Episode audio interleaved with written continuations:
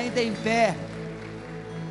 Você lembra quando a sua casa estava assim meia turbulenta, tumultuada, agitada?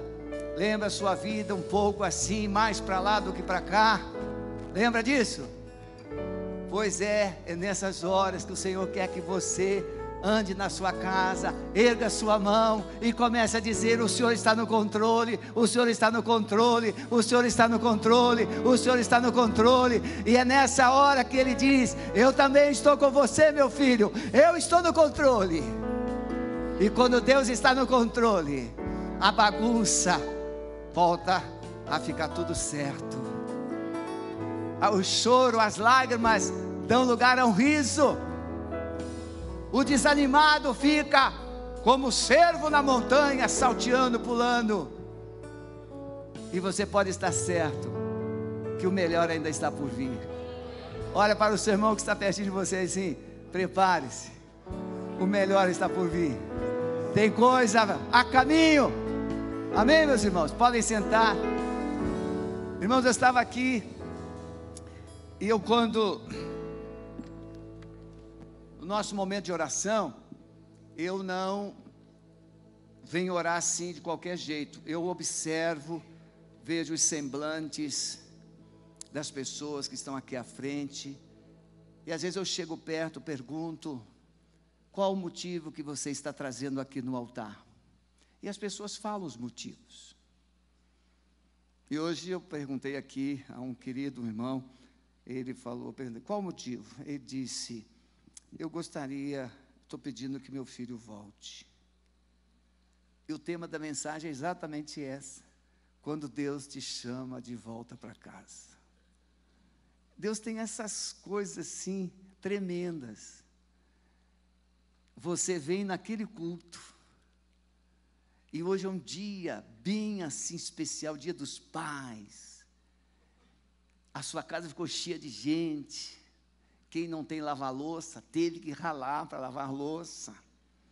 Quando tem um maridão espontâneo, esforçado, dedicado, inspirado, melhora, mas quando não tem, aquele marido que fica olhando, é, quem vai lavar, quem vai lavar, você sabe que é você mesmo.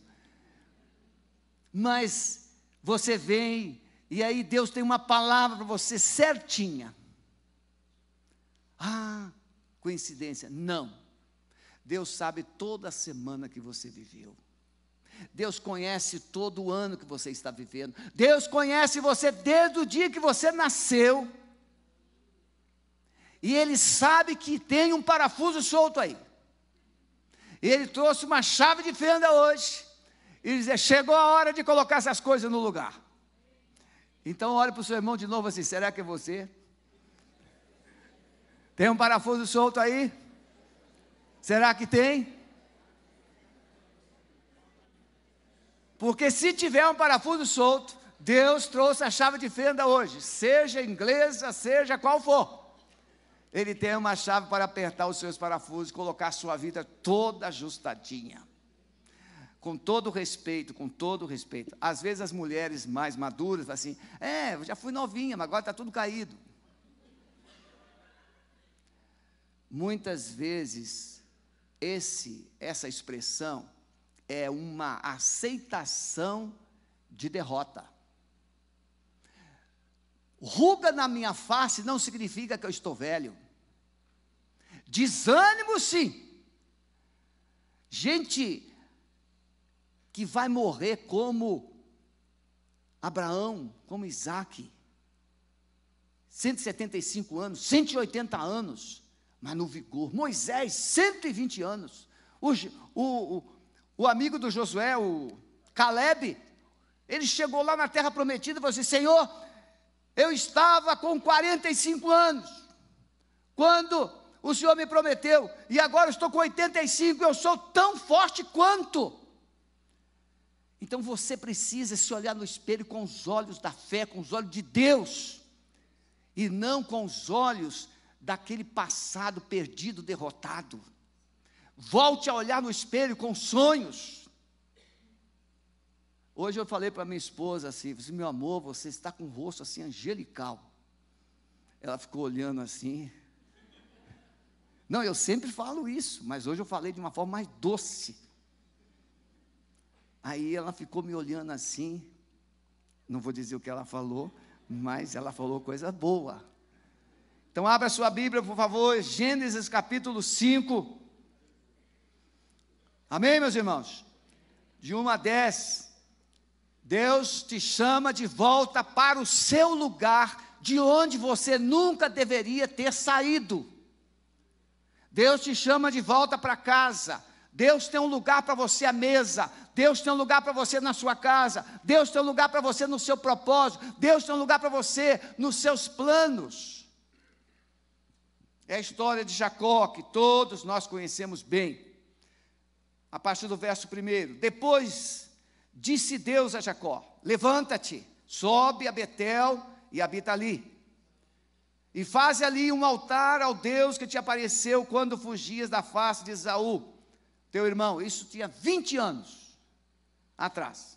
Então disse Jacó à sua família e a todos os que com ele estavam: Lançai fora os deuses estranhos que há no meio de vós, e purificai-vos, e mudai as vossas vestes. Levantemo-nos e subamos a Betel Ali farei um altar ao Deus que me respondeu no dia da minha angústia e que foi comigo no caminho por onde andei. Entregaram, pois, a Jacó todos os deuses estranhos que tinham nas mãos e as arrecadas que prendiam das orelhas, e Jacó os escondeu debaixo do carvalho que está junto a Siquém. Então partiram, e o terror de Deus sobreveio às cidades que lhes estavam ao redor de modo que não perseguiram os filhos de Jacó. Assim, chegou Jacó à luz, que está na terra de Canaã, esta é Betel, ele e todo o povo que estava com ele. Edificou ali um altar e chamou ao seu lugar El Betel, porque ali Deus lhe tinha manifestado quando fugia da face de seu irmão. E morreu Débora, a ama de Rebeca, e foi sepultada ao pé de Betel, debaixo do carvalho, ao qual se chamou Alon Bacute. Apareceu Deus outra vez a Jacó quando ele voltou de Padarã e o abençoou e disse-lhe: Deus, o teu nome é Jacó. Não te chamarás mais Jacó, mas Israel será o teu nome. E chamou-lhe o nome Israel. Amém, meus irmãos? A história de Jacó é muito conhecida é, nas, desde o ventre. Tem gente que briga de, desde o ventre. Tem gente que encrenca desde a barriga da mamãe. Eu soube que agora, essa semana, nasceu quíntuplo de uma família bem humilde. Imagine, irmãos, criar um é um desafio, criar dois é uma guerra, criar cinco só com a mão misericordiosa de Deus. Então, se você souber o telefone, o endereço dessa família, procure fazer alguma coisa para ajudar porque cinco só com a graça de Deus, porque não é só cuidar, tem todos aqueles arranjos que nós sabemos. Mas o Jacó e o Esaú, já desde o vento, estava um puxando o outro, não é assim que a criança faz? Puxa o cabelo, puxa a orelha, puxa a roupa. O, o Jacó já estava puxando o pé do Esaú. Estavam brigando lá dentro do ventre. Na verdade, isso é profético. Porque havia o que? É uma batalha que existe dentro de nós, entre os sonhos de Deus e os sonhos humanos. Entre o que você sonha, que parece bom, que é atraente, e você está tentando puxar, mas tem os sonhos de Deus. E existe uma guerra. Paulo diz que o espírito guerreia, batalha contra a carne e a carne contra o espírito. Israel significa promessa. Isaú é o carnal, é o mundano, é o encrenqueiro, é o profano. Então, dentro de você tem duas identidades: a identidade que Deus te deu e a identidade que o mundo te ofereceu. E Deus te chama, e nesse chamado implica em algumas mudanças implica em algumas atitudes, implica em alguns consertos na sua vida. Então Deus manda Quando Jacó cresce, a gente já, já sabe que quem gostava do Jacó era a mamãe Rebeca, quem gostava do Esaú era o papai Isaac. É? E aí, às vezes, o Isaac nem era que gostava tanto de Esaú, mas é porque ele viu que o Jacózinho, a mamãe gostava tanto dele, e ele disse, então deixa eu cuidar do, do, do Esaú. E um lar complicado. Surge uma situação, o, Jacó rouba a bênção de, de Esaú, e ele tem que fugir, porque Esaú disse: Meu pai vai morrer. Olha, irmãos, não morreu. Você viu só? Isso aqui, irmão, na verdade não tem 20 anos, tem 25 no mínimo. Porque entre a quando Deus manda Jacó voltar até ele se encontrar com Esaú, no capítulo, até no capítulo 35, entre o capítulo 31 e o capítulo 35, tem aproximadamente cinco anos, segundo alguns teólogos. Nesses cinco anos, é que a encrenca fica. Porque Deus disse: olha, sai, volte para a tua parentela. E entre esse Deus chamar ele de volta e ele voltar, é uma caminhada, ele posterga, ele recalcitra, ele vai arranjar, ele compra propriedade, ele cria gados em Siquém, isso tudo leva cinco anos. E nós vamos aprender o que, que acontece nesses cinco anos. Quando Deus te chama para fazer algo, é para você dizer sim, Senhor, já. Senão encrenca vai acontecer. Porque quando você decide fazer do seu jeito e nos seus caminhos, você vai ter mais penalidades, você vai ter mais dificuldades. Você vai ter que enfrentar às vezes sozinho. E nós vamos aprender isso. Então Jacó vai. Quando ele foi para a casa do seu tio Labão, é nesse lugar que ele sonha, ele tem uma visão, ele deita, coloca a cabeça na pedra e ele vê uma escada que ligava a terra ao céu, e ele vê os anjos de Deus subindo e descendo, subindo e descendo. E então, quando ele acorda, ele diz: Quão terrível este lugar, e, e Deus está nesse lugar, eu não sabia. Porque Jacó era um prometido, mas ele ainda não tinha intimidade com Deus.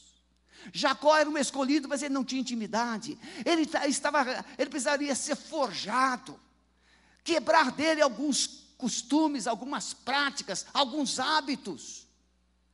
E Jacó, ele vai para a casa do seu tio e lá ele fica 20 anos.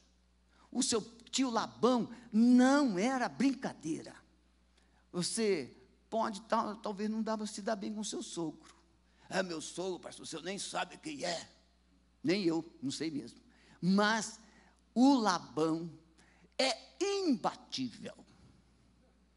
Imbatível, o Labão. Porque o Jacó enganou o irmão dele. Mas o Labão deu uma, uma aula de enganação para o Jacó. Porque o Labão enganou o Jacó no mínimo dez vezes. Tente imaginar.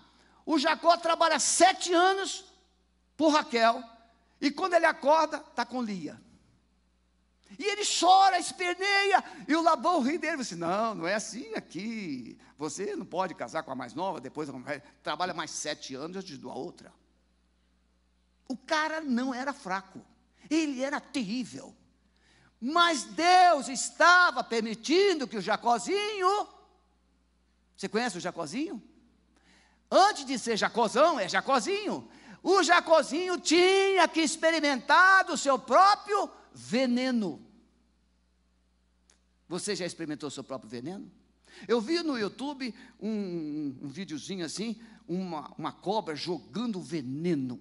Eu não abri o vídeo, não. Mas a cobra, aí está assim na, na foto, o, o, veneno da cobra, aquele jato. E o, acho que é um cachorro, ele pulou assim, se esquivou do veneno.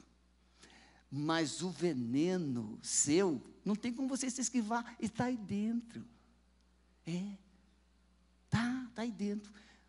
Enganação, ira, mágoa, revolta, uma montanha de sujeira está aí dentro. E você ficou projetando isso na vida dos outros. Você fica punindo, penalizando os outros por aquilo que está dando errado na sua vida. Ah, minha vida não dá certo por causa do meu pai. Ah, minha vida não dá certo por causa da minha mãe. Ah, minha vida não dá certo por causa da minha sogra. Minha vida não dá certo. E você fica projetando a sua vida, não para. Deus hoje está dizendo: chegou a hora de voltar para casa, arruma sua mala, porque nós vamos ter que acertar os ponteiros. Amém? Você está entendendo o sermão? Amém ou não amém? amém? Então, se você não entender, levanta a mão, que eu vou fazer de conta que eu não te vi. Primeira coisa, é, para você voltar para casa, entender que o chamado de Deus pode ser acompanhado de momentos de lutas e perdas. Quando Deus chama Jacó para voltar, Jacó junta a sua família, ele tinha duas mulheres, hã?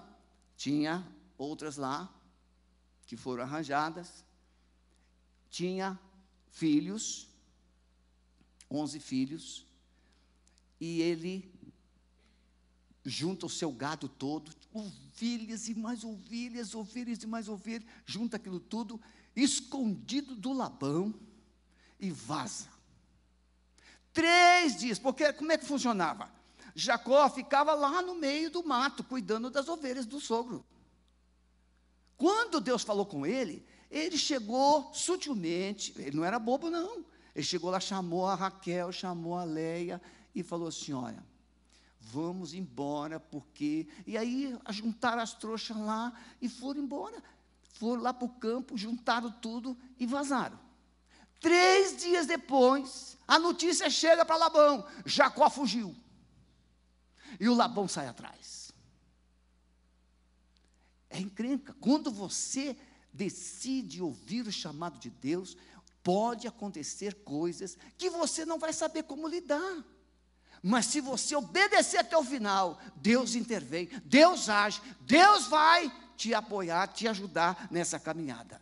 Então veja, primeira coisa que acontece, a morte de Raquel. Jacó, Deus mandou ele voltar para onde? Volte para lá, para Betel, para onde você fez um voto.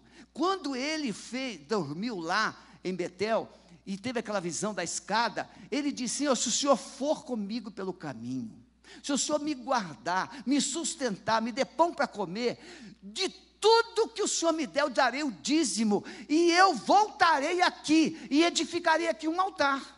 Ele fez um voto. Você lembra quando você fez o voto a Deus de alguma coisa?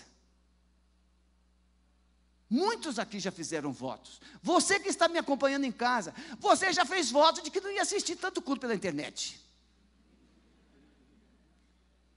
Mas está aí hoje na internet de novo. Mas hoje vou perdoar porque hoje é dia dos pais. Muita visita, não deu tempo de se arrumar.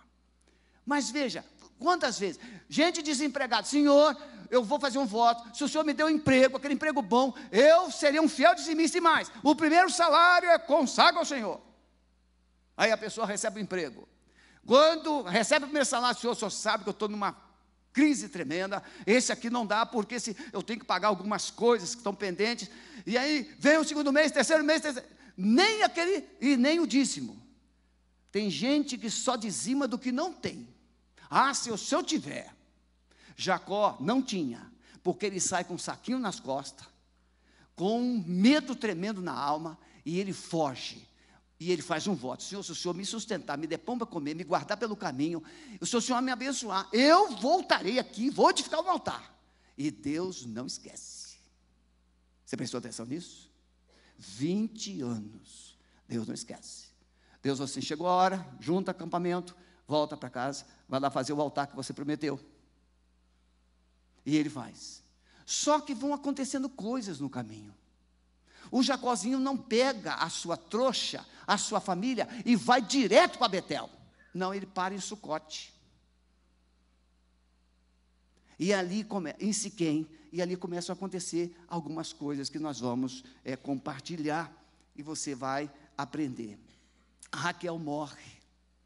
O texto diz que ela vai ter o, Benjamim, o Benjamim nasce, mas a Raquelzinha morre.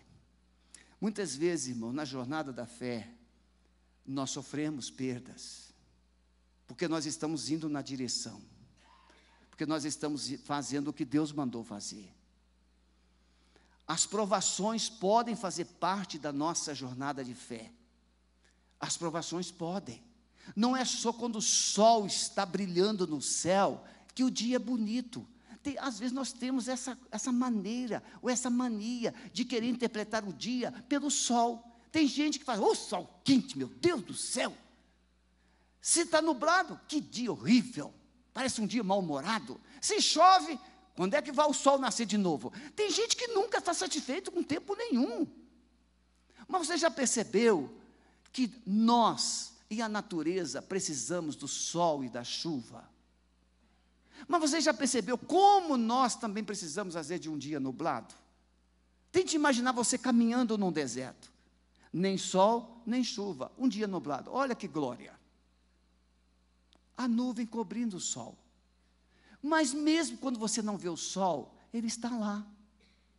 E o calor dele chega aqui. Se fosse assim, aquelas placas de energia solar não produziam. Elas produzem.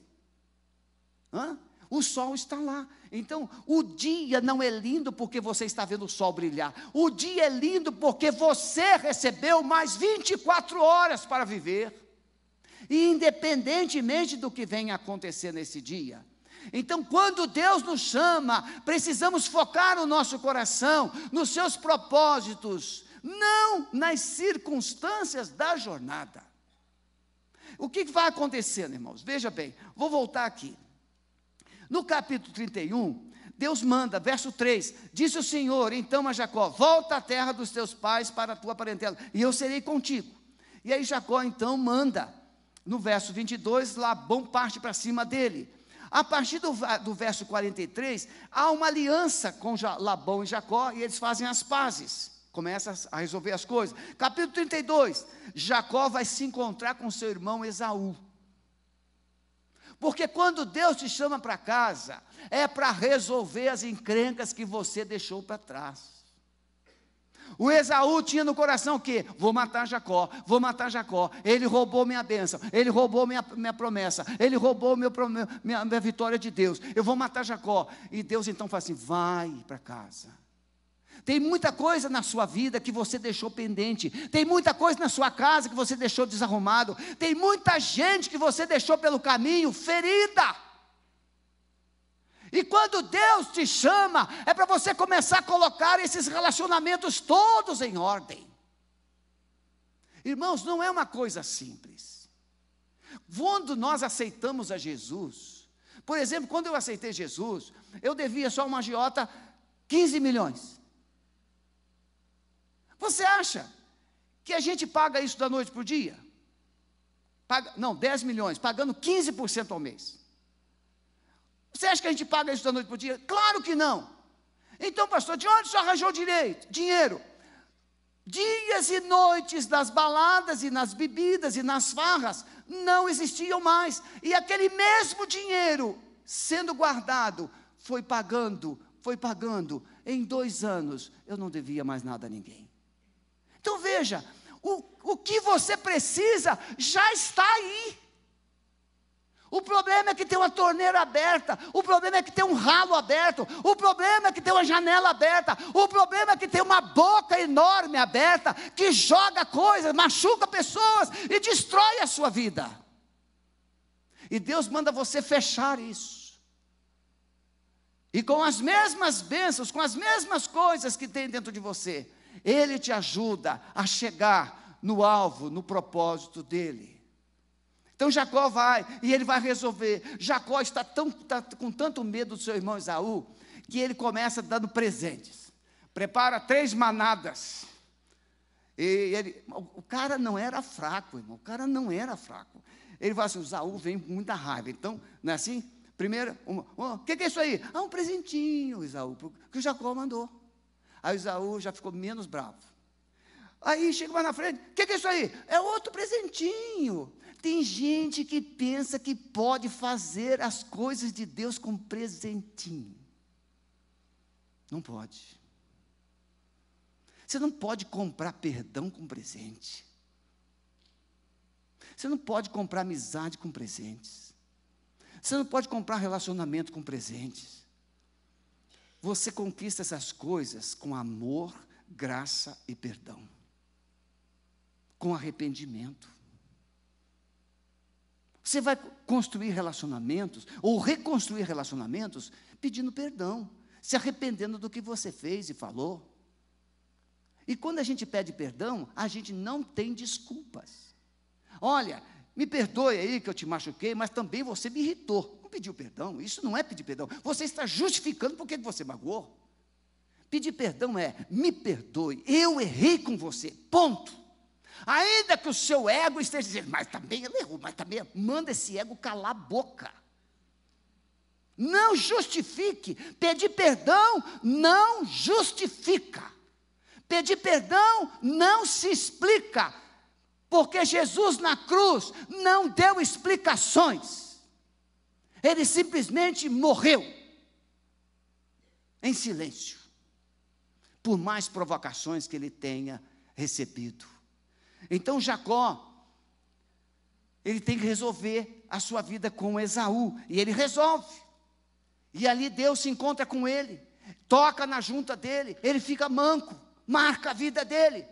Aí chega no capítulo 33, quando eles se reconciliam, o Jacó poderia aqui partir direto, mas olha o que, que acontece no capítulo 33, a partir do verso 16. E tornou Esaú aquele dia o seu caminho em direto a Seir. Jacó, porém, partiu para Sucote. Deus mandou Jacó ir para onde? Para Betel. Ele resolve com Esaú mas ele vai para Sucote. Edificou ali uma casa, fez barracas para o seu gado, e por isso o lugar se chamou Sucote. Depois Jacó fez paz com a cidade de Siquém, que está na terra de Canaã, quando veio para Danã, e armou a sua tenda diante da cidade, e comprou parte do campo, que estendera a sua tenda dos filhos de Amor, pai de Siquém, e levantou ali um altar ao Senhor. Deus nunca mandou ele levantar altar em Siquém e nem em Sucote. Mas ele foi para lá e levantou, atrasou a sua vida cinco anos. Tem bênção que Deus quer te dar hoje, mas só vai acontecer daqui a cinco anos, porque a sua escolha está sempre na direção errada. Deus está mandando você fazer hoje para você assim, eu vou resolver, eu vou resolver, mas não resolve. E você muda de cidade para não resolver uma encrenca que você arranjou. Você muda de casamento para não resolver uma encrenca que você arranjou. Você muda de tudo, de todos. Mas Deus mandou você ir para Betel para restaurar um altar, para construir um altar. Eu poderia citar aqui outras coisas, mas o, o meu propósito é direto nesta noite. Então, não importa quantas vezes fracassamos, mas entender o que podemos e devemos retornar para o caminho que Deus nos mandou. Segunda coisa, irmãos, ainda nesse contexto, Jacó teve a sua filha Diná, capítulo 34 de Gênesis. A sua filha, quando ele vai para Siquém, a sua filha é estuprada. É uma encrenca. Os dois filhos dele vão lá e matam de noite os filhos de Siquém. Todos os homens de Siquém. E Jacó fica muito amargurado. Mas mesmo assim, Deus, Jacó, então sai daquele lugar, e a Bíblia diz que Deus colocou um terror sobre os povos daquelas cidades vizinhas para não perseguir Jacó. Deus é fiel, meu irmão. Ainda quando você falha, ainda quando você erra, Deus permanece fiel na promessa dEle. Ele não muda porque você está errando. Ele não muda porque você vacilou. Ele não muda porque você transigiu. Não. Ele é o nosso Deus. Não podemos retornar para Deus com obediência pela metade. Não dá. A obediência precisa ser sim, sim e não, não. O que passa disso é no mal. Jacó então chega, constrói ali um altar. Mas Deus não se agradou daquele altar. Porque Deus não pediu aquele altar ali. Deus mandou ele construir um altar em Betel. Segundo lugar, precisamos ouvir e obedecer o chamado de Deus. Aí a gente chega então no capítulo 35, onde Deus fala com ele de novo. Depois disso, Deus disse para Jacó: Levanta-te, sobe a Betel e habita ali. E aí ele vai. Depois de todas essas confusões, você já percebeu que tem gente que a confusão anda atrás dele? Tem gente que é a misericórdia que o persegue, a misericórdia de Deus. São os obedientes, são os tementes. Mas tem gente que parece que é a confusão, parece que é um turbilhão, um furacão, um vendaval, vai atrás dele também. Pode ver. Ouvir, obedecer. Primeira coisa, caminho de volta implica em purificação. Olha o que, que Deus fala. Irmão, isso aqui é muito importante, muito, muito importante. Verso 2: Então disse Jacó à sua família: Lançai fora os deuses estranhos que há no meio de vós, e purificai-vos, e mudai as vossas vestes. Irmãos, como é que na família de Jacó, Jacó é um homem temente a Deus, mas ele tinha escravos, ele tinha servos, ele tinha um montão de gente a seu serviço, esse povo todo estava envolvido com idolatria. Não era só a família dele, não, não era só os filhos dele, não. A, a mulher dele havia pego os ídolos do seu, do seu pai. Havia muito tempo fora da convivência de Deus, houve uma contaminação, não é assim? Você vai viver no meio de, do mundo, no meio de pessoas que não temem a Deus, é aqui não, bebe um golinho aqui, não, isso aqui não tem nada demais, isso aqui também não tem nada, é tudo cultura, e daqui a pouco você se aculturou com o mundo. É por isso que Paulo escreve aos Romanos: Não vos conformeis a este mundo, mas transformai-vos pela renovação da vossa mente, para que experimenteis qual seja a boa, perfeita e agradável de Deus.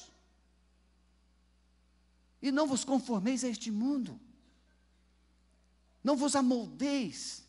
Então, quando Deus chama Jacó, ele diz: Olha, vocês precisam deixar a idolatria, vocês precisam tomar banho e vocês precisam trocar as roupas. Agora, irmãos, eu, quando eu fui estudar isso daí, essa mensagem está preparada já há uns três ou quatro meses. E quando eu estava estudando essa mensagem, o, o teólogo diz assim, o ISP, que naquele tempo, óbvio, eles não tomavam banho como nós hoje. Não? Deserto tem chuveiro?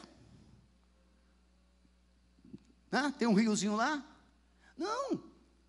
Eles vinham, lavavam o rosto, as mãos e ficavam daquele jeito. As roupas ficavam muito tempo, eles usavam as roupas muito tempo. Não trocavam como nós. Tem gente que troca roupa três vezes ao dia. No calor, você troca. Troca na hora do almoço. Aí, de tardinha, chegou, troca de novo. Depois, na hora de dormir, troca de novo. O Jacozinho não era assim não. Mas por que que Deus manda agora? Você vai se lavar e você vai trocar as vestes. Porque se você olhar a cultura sacerdotal, quando o sacerdote entrava no templo, ele tinha que fazer isso. Ele tinha que se lavar. Ele tinha que, se ele tinha, tinha que trocar as vestes. Porque quando você vai se relacionar com Deus, não é como você se relaciona com as pessoas. Quando a gente se relaciona com Deus, é diferente. Você precisa entender ou se olhar no espelho de uma forma diferente. Vamos aprender então. Purificação, santificação. O escritor aos Hebreus diz: Segui a paz com todos e a santificação, sem a qual ninguém verá o Senhor. Se nós estamos a caminho do céu, o Graham escreveu um livro a caminho de casa. Não é o contexto dessa mensagem. Mas a caminho de casa significa você vai morrer. E morrer para nós significa estar com Deus. Estar com Deus significa estar preparado, com a vida limpa, com a vida organizada, com a vida santificada, com o nome escrito no livro da vida, com a coroa da vida na cabeça. Ou seja, no dia da nossa morte, nós seremos coroados como filhos de Deus. E aí, Deus chama a voltar para casa. E para voltar para casa, você precisa deixar aquilo que é abominação a Deus, os ídolos. Retirar da nossa vida tudo aquilo que aborrece a Deus. Irmãos, e aqui tem muita coisa, por exemplo, o ídolo hoje de muita gente não é um, um dinheiro, uma posição, é comida. Tem gente que não pode ver comida. jejum para emagrecer. Será que Deus aceita? Pastor Sidaco disse aqui que ele foi pregar lá numa cidade de Minas Gerais, tinha uma, um outdoor na entrada da cidade assim: Venha, que vamos expulsar o demônio da gordura. E ele é muito cômico, ele falou assim: Meu irmão, não precisa expulsar o demônio da gordura, é só fechar a boca. Mas veja, muita gente tem o ídolo, o alimento, a comida, tem uma obsessão por comer. Outras têm uma obsessão pela vaidade. Outros, o ídolo dele pode ser um filho, pode ser um cônjuge, pode ser muita coisa. E não só aquele objeto de ouro, de prata, ou de madeira, ou de gesso, seja o que for, um ídolo, objeto de adoração. Não, tem gente que adora gente. E você já ouviu dizer, eu adoro fulano de tal.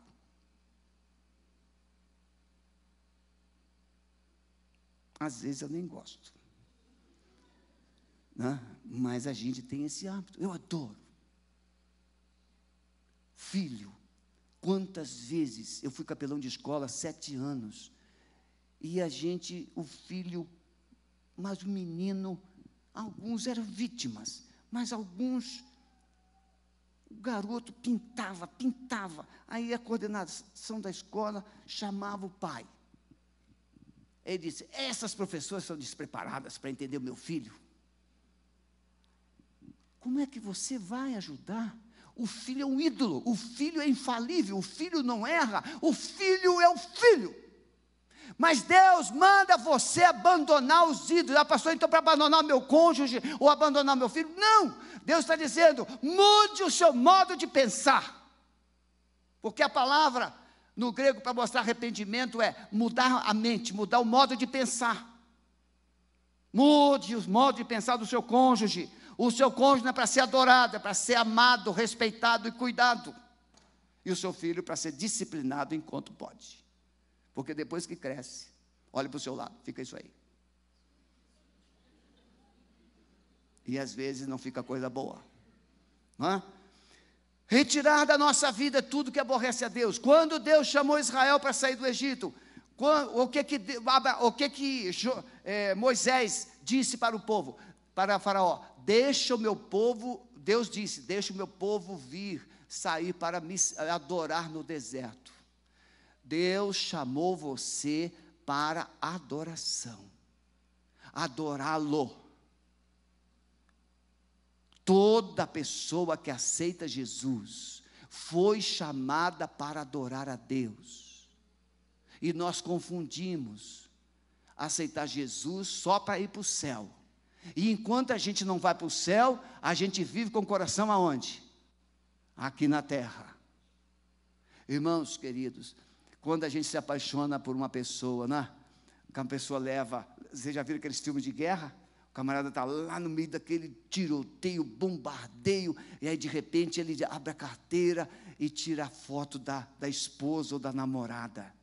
Ele está lá no meio de uma guerra terrível, mas o coração dele está ali, ó, na sua amada, na sua amada.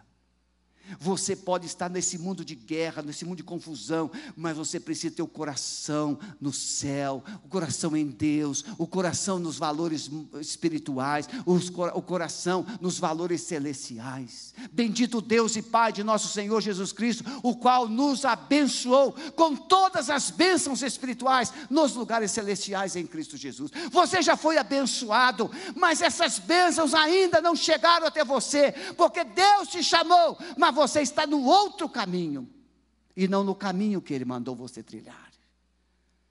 A idolatria é uma ameaça aos propósitos de Deus.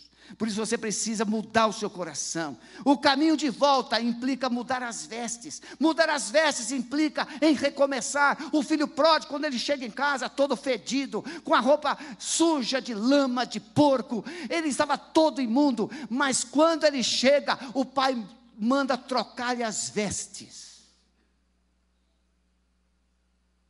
Trocar vestes na linguagem bíblica, vestes brancas, implica está recomeçando ou está começando um novo ciclo. uma nova fase, uma nova vida. Não dá para viver com Deus com as mesmas vestes, vivendo com a mesma vida. as vestes significa a vida que você escolheu para viver. O mendigo, o morador de rua, você pode dar um terno de linho branco para ele hoje. Daqui uma semana você vai atrás dele. Como é que você o acha? Você deu para ele um terno de linho branquinho, passadinho. E ele ficou muito lindão. Você mandou dar um banho nele, cortou o cabelo dele, fez a barba dele, colocou aquele terno de linho. Uma semana depois você procura aquele morador de rua. Como é que aquele terno de linho vai estar? Se estiver com ele. Porque muitos pegam aquele terno, ficam no nessa, e vende o terno. E assim, pastor Heber. Deus manda trocar as vestes. Por esta razão, o povo precisa tomar banho. Eu não sei você, já falei isso aqui. Eu não sei você, mas se eu não tomar banho antes de dormir, às vezes, quando está muito frio, a gente tomou banho à tarde e vem para o culto, está muito frio. 4 graus, 5 graus. Ah, tá bom o corpo assim para dormir, não tá? Para que tomar banho? Já tomei banho às 16 horas. Irmãos, é um desastre. Para mim, para você eu não sei.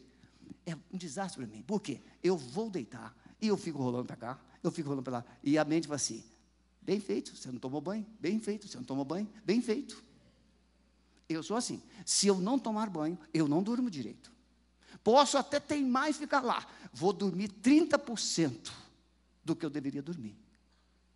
Deus manda tomar banho porque Ele quer trocar suas vestes.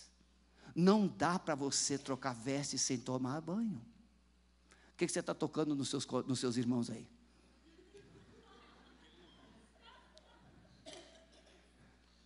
Não mexe com seus irmãos. Ele não é Jacó. Viu só? Eu vejo tudo.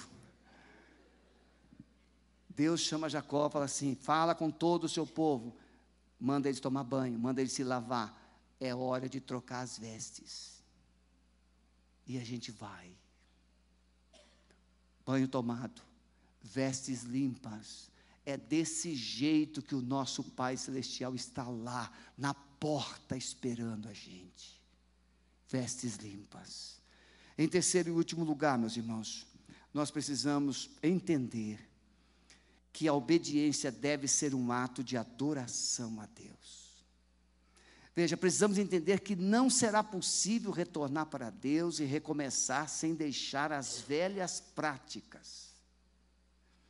E entender que isso, essa, deixar essas velhas práticas é um ato de obediência, de adoração a Deus. Irmãos, eu fico pensando, é, às vezes a gente racionaliza aceitar Jesus e uma pessoa tem vícios, tem hábitos, é, tem cultura, tem religião, e não, não consegue explicar como lá hoje no funeral, aquele homem, ele simplesmente se levantou lá no meio de todo aquele povo e diz: Eu era um bruxo mas ela não desistiu de mim, ela me amou, ela é minha mãe espiritual.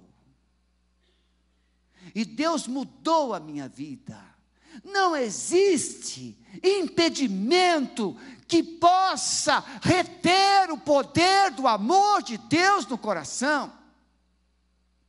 A única coisa que impede Deus de agir no coração humano é o orgulho e a desobediência.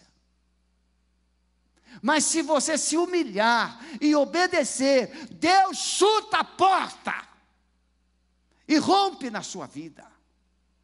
E aí nós conhecemos aqui o testemunho recente do pastor Arley, que hoje é pastor de família da PIB de São Paulo.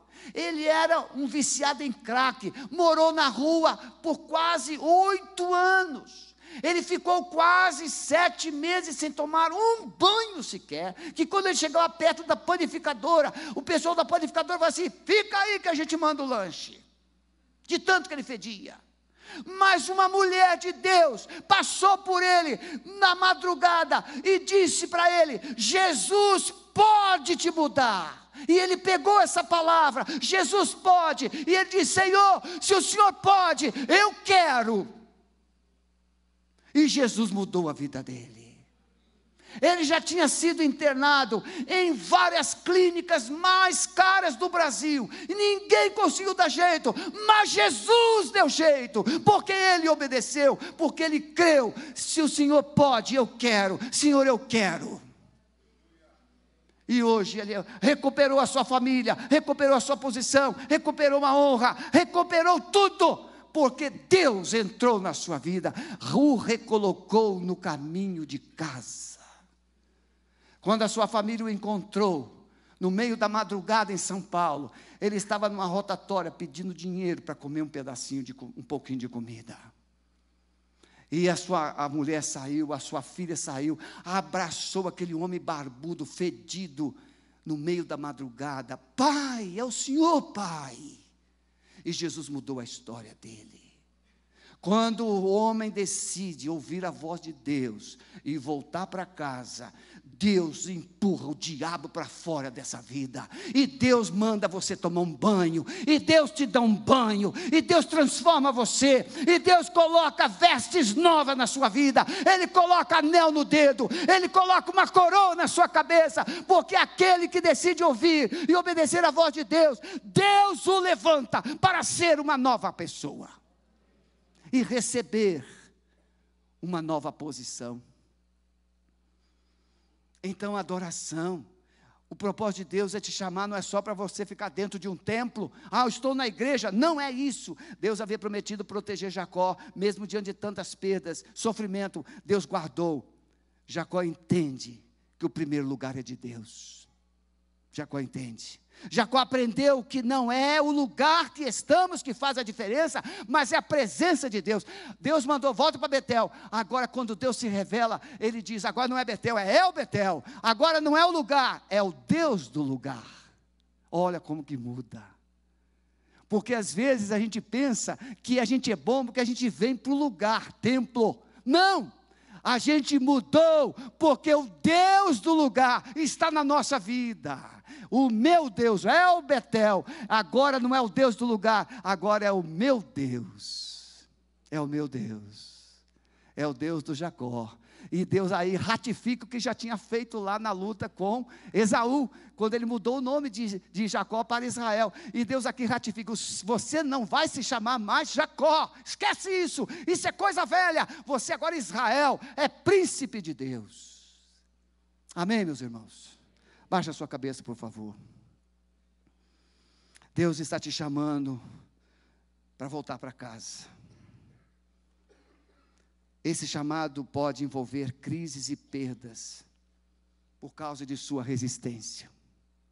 Esse chamado pode envolver crises e perdas por causa da sua teimosia, por causa do seu orgulho.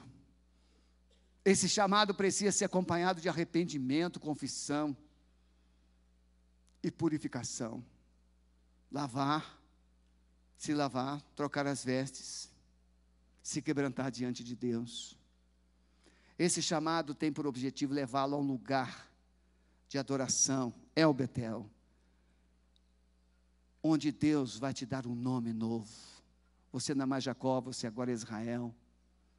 Deus te trouxe aqui nesta noite. Não é para você simplesmente participar de um culto, Deus te trouxe aqui nesta noite para mudar sua história, mudar o seu coração, mudar sua vida, mudar o seu caminho, mudar seus sonhos, mudar tudo na sua vida. Jacó tinha tudo, tinha posição, tinha dinheiro, tinha fortuna, ele tinha doze filhos, mas ele ainda não tinha Deus. Mas agora ele tem tudo isso, mas ele tem Deus agora é o Deus de Jacó, é o Deus de Israel. Eu quero que você entenda que o propósito de Deus, ao te chamar de volta para casa, é fazer com que Ele seja o teu Deus. O teu Deus, o Deus do José, o Deus da Maria, o Deus do Pedro, o Deus do Antônio, o Deus da Manuela, o Deus do Sebastião. Ele quer te levar de volta para casa. Se você entendeu o chamado de Deus para a sua vida, deixe o seu lugar, venha aqui para o altar, deixa Deus mudar a sua história, lavar você, purificar você, colocar vestes novas sobre a sua vida e transformar totalmente a sua história. Pode deixar o seu lugar, venha para o altar, coloque a sua vida nas mãos do Senhor, porque Ele quer um tempo de recomeço na sua vida. Vamos, vamos ficar em pé, vamos adorar o Senhor enquanto você está vivo.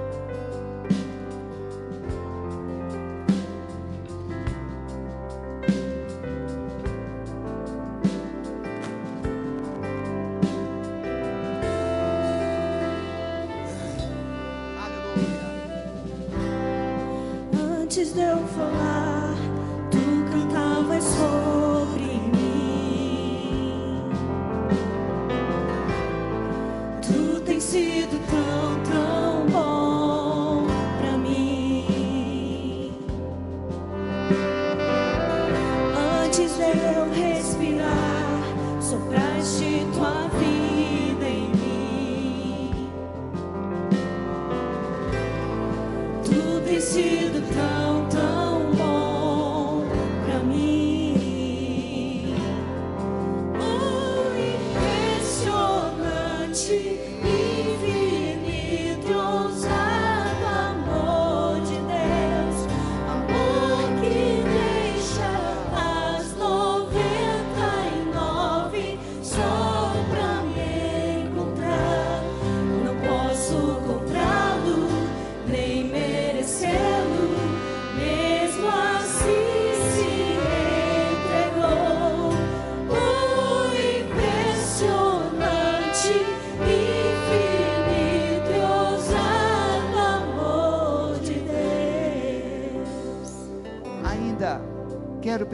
você: Jacó tinha problemas de relacionamento com seu irmão, ele causou dor no coração do seu pai,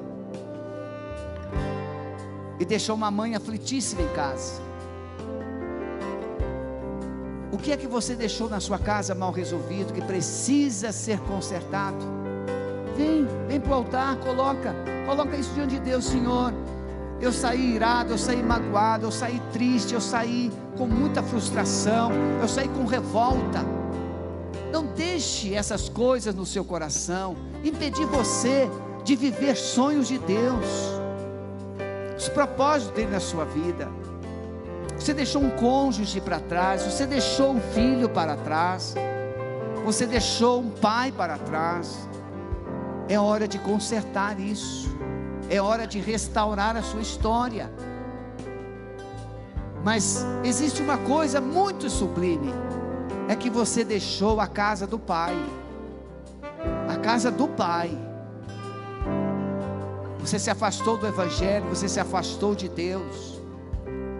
E por algum motivo você tem enfrentado dificuldades para não retornar. Mas hoje Deus quer trocar suas vestes. Ele quer restaurar a sua vida.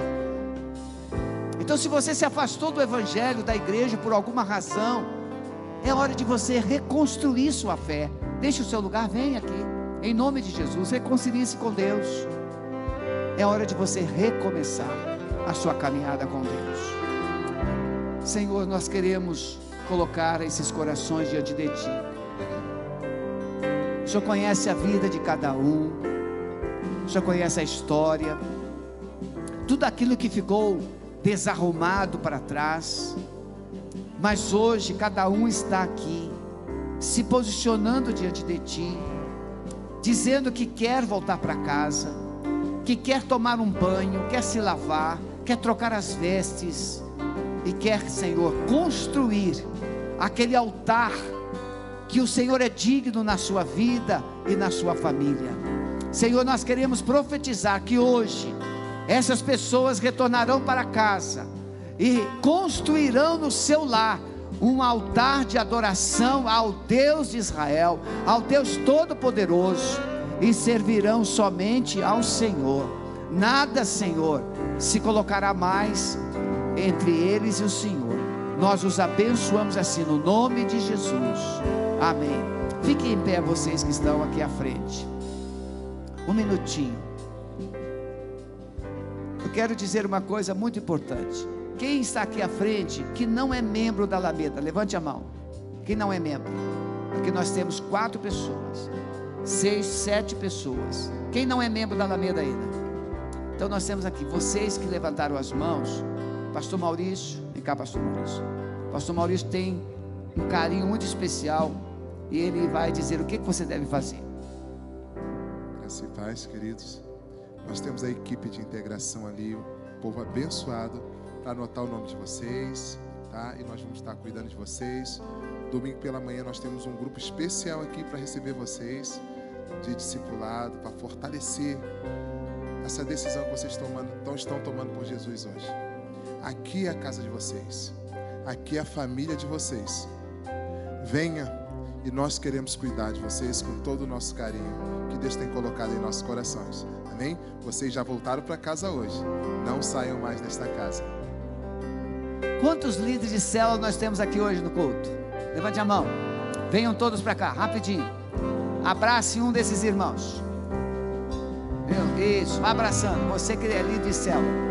Que o amor de Deus, o nosso Pai, a graça de nosso Senhor e Salvador Jesus Cristo e as consolações do Espírito Santo seja com a sua vida, com a sua família e com todo o povo de Deus espalhado em toda a terra, hoje e para sempre. Amém. Vai na paz, que Deus te abençoe em nome de Jesus.